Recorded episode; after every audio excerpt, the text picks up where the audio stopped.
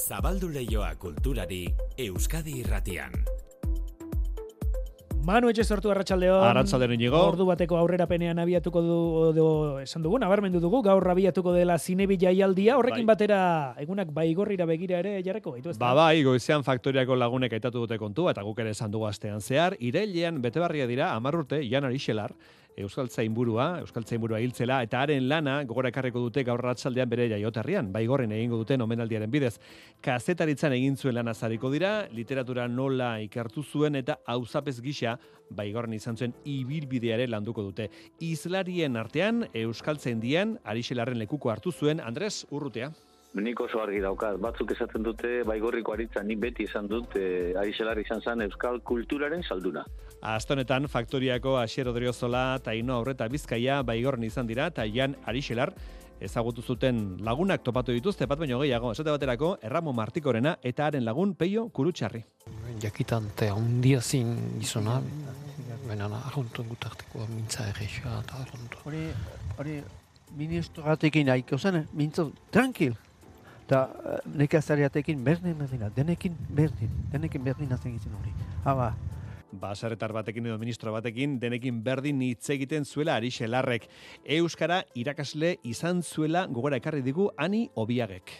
Aritxelar lehenik ezagutu nuen eta mm, duela berrogoita lau urte Baionan eh, unibertsitatean ideki, ideki zituen eta eskorazko eta klaseak eta linguistikari buruz eta hori ni garai hartan eta erakasle sartu berian intzentxe askan eta hori oportunitate hori behar zen atxulutoki eta erakasle handana bat joiten ginen eta garai hartan ere eh, bord, eh, border, bordelen zen eta unibertsitateko erakasle.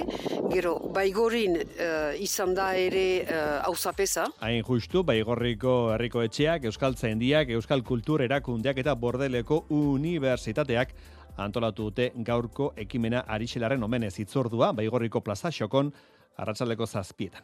Euskara izan zen, Arixelaren mundua, eta Euskara da, Irene Arraratxena ere. Berrian zuzentzaile aritzen da Arraratx eta estilo liburaren egile da eta orain gainera Euskarara ekarri du Persepolis komiki liburua Marjan Satrapi, iraniarrak sortu zuen Persepolis komiki liburua eta Euskaraz argitaratu du Elkar argitaletxeak. Irene Arraratx itzultzaileak ekarri du historia autografiko autobiografikoa Euskarara. Satrapi irurogeita bederatzean jaio zen eta komiki honetan bere bizipenak kontatzen ditu irango historian eta egoera politikoan kokatuta haurtzaroan, erabezaroa, gurasoek bienera bidali zutenekoa eta han pasa zituen urteak eta ondoren etxera itzuli zenekoa kontatzen ditu. Askotan oso egoera gogorrak, baina beti umore ukituz. Zuri beltzeko marrazkekin kontatzen du Marjan Satrapik bere historia. Lan autobiografikoa da, e, Marian Satrapi egilearen bizitzan oinarritua dago, baina aldi berean kontakizun historiko eta politikoa da. E, ez pentsa, alere, iraganeko kontu esari denik. Nire ustez, gaur egun, mm, ba, pilpilean, egunkarietan eta eta sare sozialetan dauden gauza, gauza egoera lasgarri asko, askok e, zer ikusia dakate hemen kontatzen diren e, zertzeladekin edo, bueno, gora berekin. Persepolis Irene Arraratzek itzulia. Bestela gaur nola ez, zinea katala izango du kulturleioan, karteldegira iritsi da, zinemaldian Isabel Koxetek erakutsi zuen Un Amor filma, Sara Mesaren izen bereko liburan oinarrituta, zinebiren hasiera ez dugu aztuko jakina, eta belarretik tira egin behartzaie Bergarako Orfeoiko kantariei, tira eun aldiz gainera. Hau guztia eta azteko gure zai, bera bakarrik oholtzara igo, jendaurrean jarri, eta hizketan luze jardun dezaken persona. Hizketan eta gainera jendeak farre egitea lortzen duena, tutun platz, bere bakarrizketa saioaren izenburua. Platz! Horrekin baduzu pista bat, ezta? Euskadi irratian kultur leioa. Manu etxe sortu. Txirrindularien antzera dabil, Jon Plazaola batetik bestera, Euskal Herriko txirrindulari itzulian parte hartzen ariko balitz bezala. Jon Plazaola, Jon, zer moduz? Ea, ba, Manu, zer modu, zer mendik dena ondo. Ba, izabiltza ziklista bezala, ez da? Batera eta bestera, eta... ba, bai, ba, bai. Gure bizitza horrelako bada, ez? E, ontara dedikatzen geanok, iaia ziklistek beraiek baina kilometro gehiago egiten ditugu. Nere furgoneta ere batzutan erregunka azten zait, esan az gelditzu zaitxe, jainko harren gelditzu zaitxe mesedez, baina, baina gurea hori da. Aurrera inberde beti eta kilometroak eta kilometroak sartu. Jon, badira hogeita irurte, lehen aldiz ogoltzara igo zinela, hogeita irurte pasa dira, zu diozu, hogeita irurte zaharrago, hogeita irurte jakintxoago, eta hogeita irurte kabroiago? Kabroiago hori ere bai?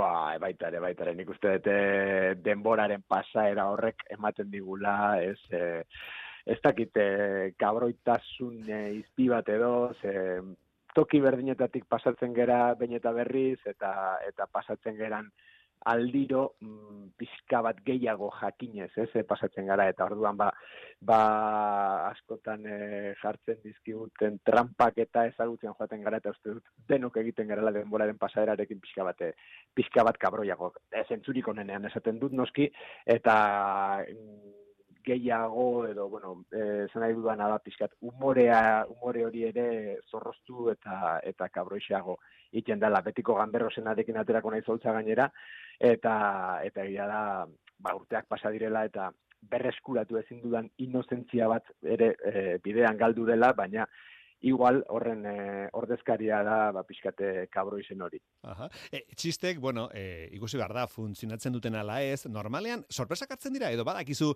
jendeak parre noiz egingo duen, noiz ez duen egingo hori, aurrez jakiteri badago? Jo, Agustin Jimenezek gure kide izan dakoak eta komiko izugarria denak beti esaten du e, zuzenekoa da. Gauzak pasa daitezke eta gauzak pasako dira.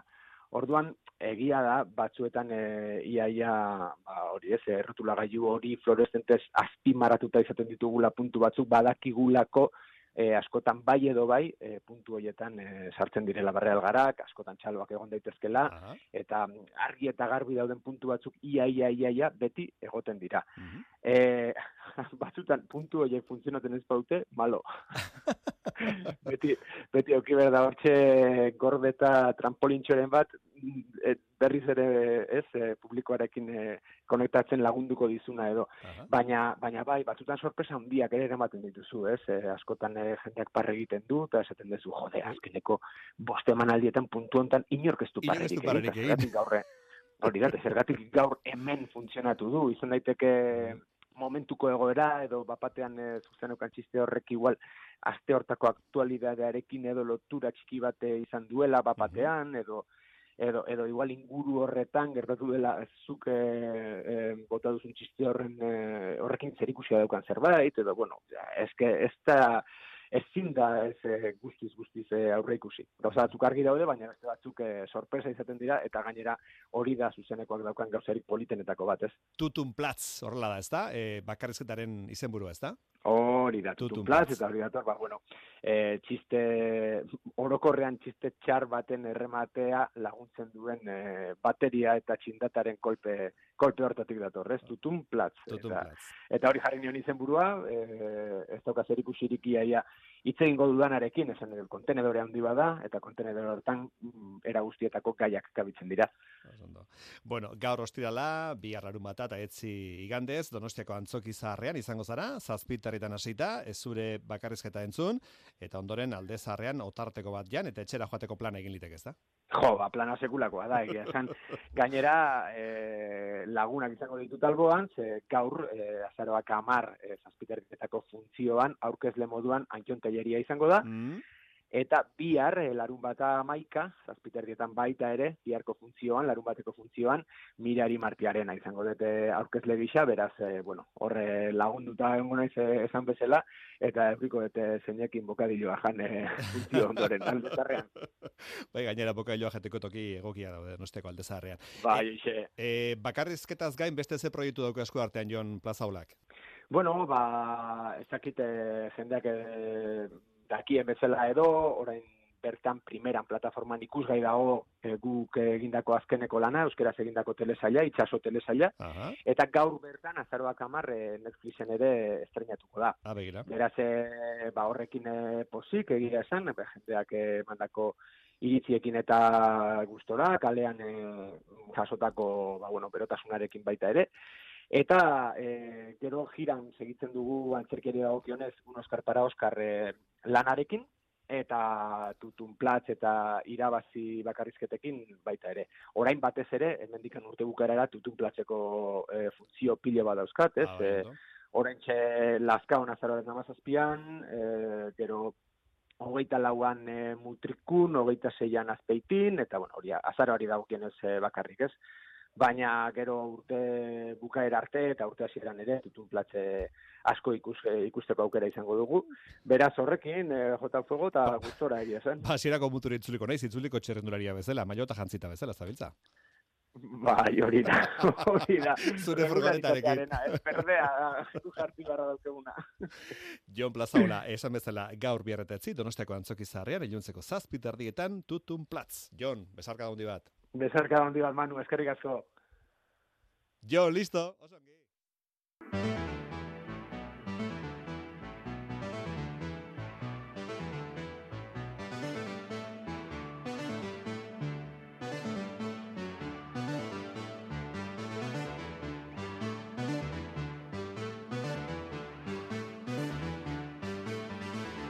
Zabalaren musika dau, arratsaldeko protagonistetako bat izango da zinebiren irekiera ekitaldian. Iker Zabala, Iker, arratsaldeon. Arratsaldeon bai. Etzara zu abestenetako zabala hori, ez da? Sinolere, nahiko nuke nik, eh? Talentu ritmiko hori izan, baina ez. Bueno, Bilboko zine labur eta dokumentalaren jaialdia zinebi, irurogeita bosgarren ur edizioa, eta erretiratzeko inolako asmorik ez. Ez, ez, oso gogotsu dira gutxienik edizio ontarako, egun eta hogeita malau pelikula eta berrogeita hiru herrialde ordezkatuta, eta nolabait, teloi simboliko hori altxako da gaur erratzaldean, arriaga antzokian, irekieraren zuzendariak Euskal Esenako bi izen boteretsu dira, Maria Guri Zelaia eta Ane Pikasa, azken honek azalduko digu zein den hasiera gala honen ardatz tematikoa. Gure omenaldi txikia izango da ikusten ez diren ofizio horietara. Hainbat pertsona gonbidatu ditugu, zabala zuzenean e, egongo da. Azkenean gertatzen da, bueno, ba, pelikula bat e, aurkezten denean, dokumental bat, ikusten diren aurpegi horien atzean, lantalde oso handiak daudela, ez? E, hortik gure proposamena. Eta atzo jakin genuen Iker, ez behartxo bat izan dela, zinebiren atari honetan, izan ere, orezko omenduetako batek ezingo du omenaldian egon. Bai, gaur goizerako zegoen aurrikusita Frederik Weismanen agerraldia azkenik ezin izan da Bilbon izan, laro mairu urte ditu gizonak, osasun auskorra, normala den bezala beraz, ezin izan da Bostonetik Bilbora etorri, munduan bizirik den dokumentalista handiena bezala, hartzen dute askok, City Hall edo Ex Libris bezalako dokumentalen egilea, Weisman ez da Bilbon izango, baina omenaldia egingo zaio. Bai, azken orduko aldaketa triste bat izan da. Hala ere, binebik e, aurtengo galan e, egingo dio bere, bere omenaldia Frederik Weismani. Bere lanarekin, bideo resumen bat izango ditzakena. Pena da, ba, berak ezingo duela zuzenean ikusi, ezingo dituela zuzenean txaloiek ikusi. Ane Pikaza, gaurko galako zuzendarietako bat. Eta beste orezko Mikel Dia Iker gue lankide Feliz Linaresi, ezta? Bai, bai, nik uste gaueko momentu unkigarriena izango dela, kritiko eta kasetaria, Radio Euskadin, zein ETB-en, zenbat ikasi dugun denok, ez? Maixuaren hausnarketa Mm. guzti hoiekin. bai. Bueno, merezitako ez behirik gabe, gainera bere irian izango da Bilbon. Eta e, bestalde ipatu behar dugu, Euskal Laburrak ere ikusiko direla, hasiera gala hontan, zinebiren labur sail ofizialeko zazpi proposamenak dira, sekulako maila da urtengoa, atzo ikusial izan dituen, eta usta soragarria iruditu zitzaidan, benik peiniri, Bai, e, ondo. bertan izan genuen adibidez, David Perez Zainudo edo Isabel Ergeraren ofizioa, Itziar Liman zen e, goxotasuna eta freskotasun asko baita ere, Joana Moiaren dokumental lirikoa bertan daukagu, edo lehen lan aipagarria, e, orain arte aktore baino izan esten, e, neko zagardoiren zuzendaritzaren estreinoa da, lan harrigarria, asko hitz egingo dugun ikuste, Mhm. honen, honen inguruan, iluna oso intensoa, bukaera bira, e, bueno, ezin ederragoa dauka, miren Castañaga, Elena Irureta, hoi bezala paregabe daude, bueno, e, interes puntu asko. Bai, ondo. Eta programazio orokorraren inguruan ze esan genezake Iker, egun da hogeita malau pelikula dira, guztira, ezta?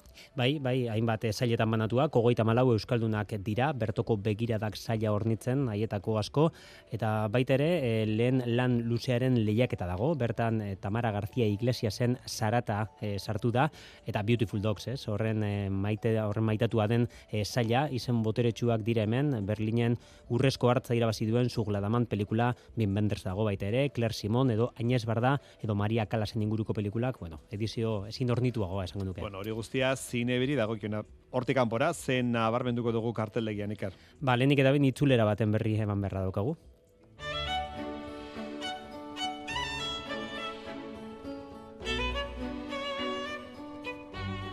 Musika ederra honek oso urrutira garamatza, eraztunen jaunaren lurraldera, injustu. Bai, hogei urte betetzen dira, The Return of the King estrenatu zenetik, irugarren pelikula, historia Oscar gehien irabazi dituen filma da, eta horren arira trilogia osoa ikusi halko da, urrengo hiru asteetan erreskadan estrenatuko dira, eta adi, bertxo lusatuak izango dira gainera, pantalla handian sekula ikusi ez genituenak bere garaian. Aukera beraz, saga honek dituen jarraitzaile sutxuen entzat, eta pelikula aprean artean, zen abarbenduko dugu ikar. Ba, zinemaldian ikusi genuen film interesgarrienetako bat da, e, melodrama, western kutsua dauka, zine romantikoa, gauza asko nazten ditu. Esto no es una casa rural, con encanto y gilipolleces de estas que ya te lo dije, ¿te acuerdas? ¿Por qué aquí? Mm. ¿Por qué no? Isabel Koxeten una amor, asko hitz egin da azken garaian film honi buruz, Sara Mesaren eleberrian dago oinarrituta ardatz hartuta novela hori, ezta? Bai, bai, Laia Koste eta Jobik Keutskerian dira protagonistak, Isabel Koixeten itzulera, ba, bere garaian ni vida sin ni edo la vida secreta de las palabras bezalako filmetako intentsitate emozionalari. Emakume gazte bat, herri txiki batetako etxe zahar batetan hasiko da bizitzen, testu inguru gogorra da, lege uste baino errotuagoak dituena, eta kapa pasional asko txirikordatzen ditu koixetek, atmosferikoki esenaratzea zoragarria egiten du, eta kimika egokia dago kosta, eta keutskeriaren artean, eta nahikoa ez badukazue, batxakur bat ere badago, eta oso derrak dira, animali honen inguruko irakurketa simbolikoak. Bueno, krispetak erosi eta zinita joteko moduan gara. Hala da. Iker, azte buruna pasa. Buru, bai. Bai, bai,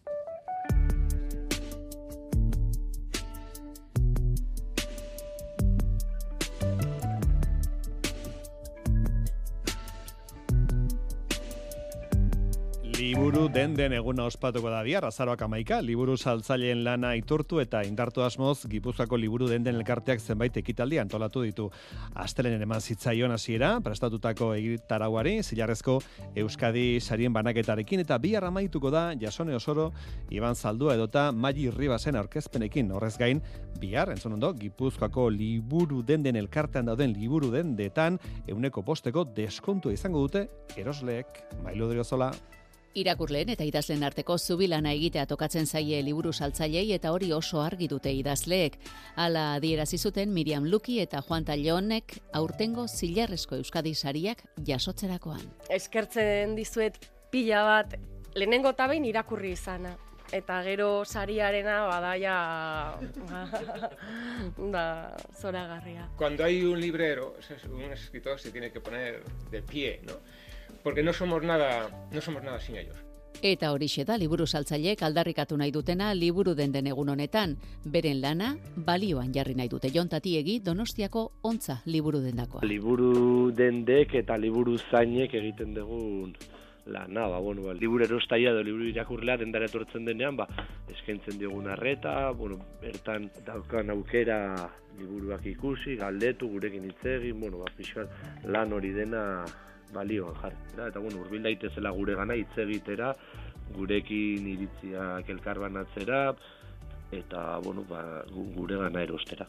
Egun honen inguruko egitaraua astelenean hasi zen Zilarrizko Euskadi sarien banaketa horrekin, tartean izan dira zenbait aurkezpen eta bihar zita bat baino gehiago izango dute irakurle. Itzintxu liburu dendak elgoi barrak jasone osororen liburu aurkeztuko du, maite rebenteriarekin, noski liburu dendak poesia eta musika irakurtzea e, neukiko du, noski horeretako liburu dendak. Zubi eta liburu dendan Iban Zalduaren eskondidas liburu aurkeztuko dute, Beña Solarekin, eta liburuaren etxean literatura aurkezpena, mai, mai Ribasen eskuti, eta Izea Lopezek ere sinatuko du bere liburua. Gogoratu, Gipuzkoako liburu den den elkartean dauden saltokiek, bihar euneko bosteko deskontua egingo dutela erosketa guztietan. Abez batza doinuz, hasi genuen astea eta berdin bukatu nahi dugu. Gaztea da Tolosako lehiaketa irabazi duen suar abez batza. 2018an sortu zuten suar. Aldiz, eun urtera iritsi da Bergarako Orfeoia. Bergarako Orfeoiak bihar ospatuko du bere mendeureneko kontzertua. Udal pilotalekuan izango da itzordu arratsaldeko zazpitardietan eta abez batzarekin batera hariko dira eskenatokian herriko beste zenbait musika eta dantza talde. Emanaldi honekin emango diete bukera mendeureneko ospakizunei ainoa agirre konteguzo. Eun urte kantuan izenburupean ospatuko dute Bergarako udal pilotalekuan Bergarako orfeiaren mendeurreneko kontzertua. Berreundik gora abeslari eta musikarik parte hartuko dute emanaldian eta kontzertuan zehar orfeoiaren ibilbidean mugarri izan diren hainbat uneen gogoratuko dituzte. Aitor biain Bergarako orfeoiaren zuzendaria. Eun urteren laburpen gisa plantatu dugun kontzertu bat. Da, salto kepliko gara historian zehar, bat adibidez gorfeiren hasiera. Mila behatzen dago eta iruan dago ipinita, baina egia da aurretik ere ja baseri bergara kantua, eta hor, bueno, ba, koro parrokialak intzuen erlazioa, organua, beraz, bueno, ba, hor, errepertorio bat landuko da bloke hortan. E, orfeiak izan duen garantzia musikalekin izango da beste itutako bat baita. Kontzertu sinfonikoak orfeiak itzuazko pixua izan zuen, e, mila behatzen da irurogeia, iruta da, orfeiko zuzendariak ere baita, Abestuko dituzten e, piezek garai ezberdinei egingo diete aipamen. San Pedro Elizako organoaren doinura besten e, zuteneko garaiari edota orkestra sinfonikoekin Espainian barna ibili zirenekoari esateko eta bergaran ekoiztutako hainbat musikaletan interpretatutako doinuak ere berreskuratuko dituzte. Estenatokian hariko dira, orfeoiko berrogei lagunekin batera, onako beste talde hauek. Kontzertu honen helburu nagusia da bergara omentzea. Azkenean, e, egun urte hauetan bebaita, ba, gure parte izan direlako. Beraz, bueno, ba, hainbat eragile izango ditugu gurekin, eh? Bergarako orfei ezan parte noski, ba, bergarako orfei gaztea, bergarako banda, bergarako orkesta, aiztza bezatza, ala iberri otxotea, e, kanden taun e, estudioko dantzariak emo dira baita, aitorrolea, jolea. Elkarrekin emango dituzten abestien artean daude, entzuten ari garen John Rutherren Gloria edota Karl Orfen Carmina Buranako O Fortuna. Kontzertuan zehar bestalde, hainbat bideo proiektzio tartekatuko dira, Bergarako Orfeiaren eun urteko historiaren erakusgarri.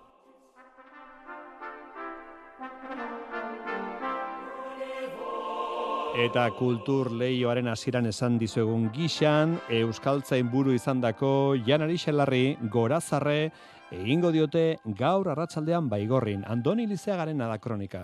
Mintzaldiak izanen ditugu, Arixelarrek utzitako aztarna aztertzeko eta biztan dena lan hori guztia eskertzeko. Jean-Louis Davantek, baigorriko aritza goitizena jarri zion Arixelarri eta Andres Urruti Euskaltzain buruak beste bat proposatu du orain batzuk esan dute baigorriko aritza, nik izango nuke euskal kulturaren salduna, izan zela arixela. Beronaldi horrek batu zituela bere baitan ikuspegi instituzionala, ikuspegi herritarra eta ikuspegi nazionala. Eta hiru horiek e, holan bat, batzea, e, hainbat urtetan, hogeta mazortzi urtez izan baitzen, e, zuzendaritza lanetan, euskal zendian, ba, ez zela bat ere, bat ere erreza. Euskaltzain buru gisa eta kazetari gisa urtetan aritua, adibidez herrian peio jora juria lankideak itzein godu horretaz. Eta berizkiki kronika bat abiatu zuen, uh, gehexan pontio izenekoa.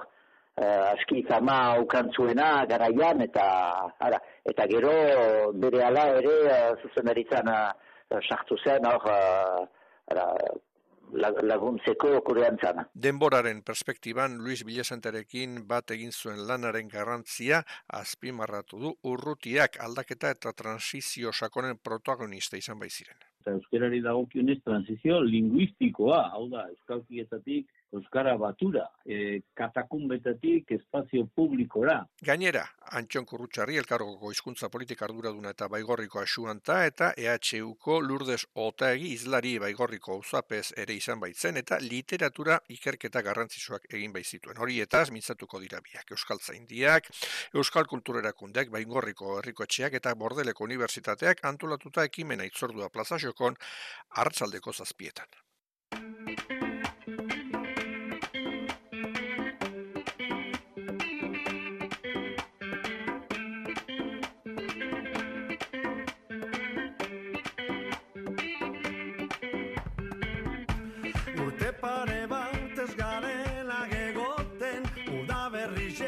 txostu zanetik Beste batega zauzela babakik Dani zure deiaren zain orain di Orain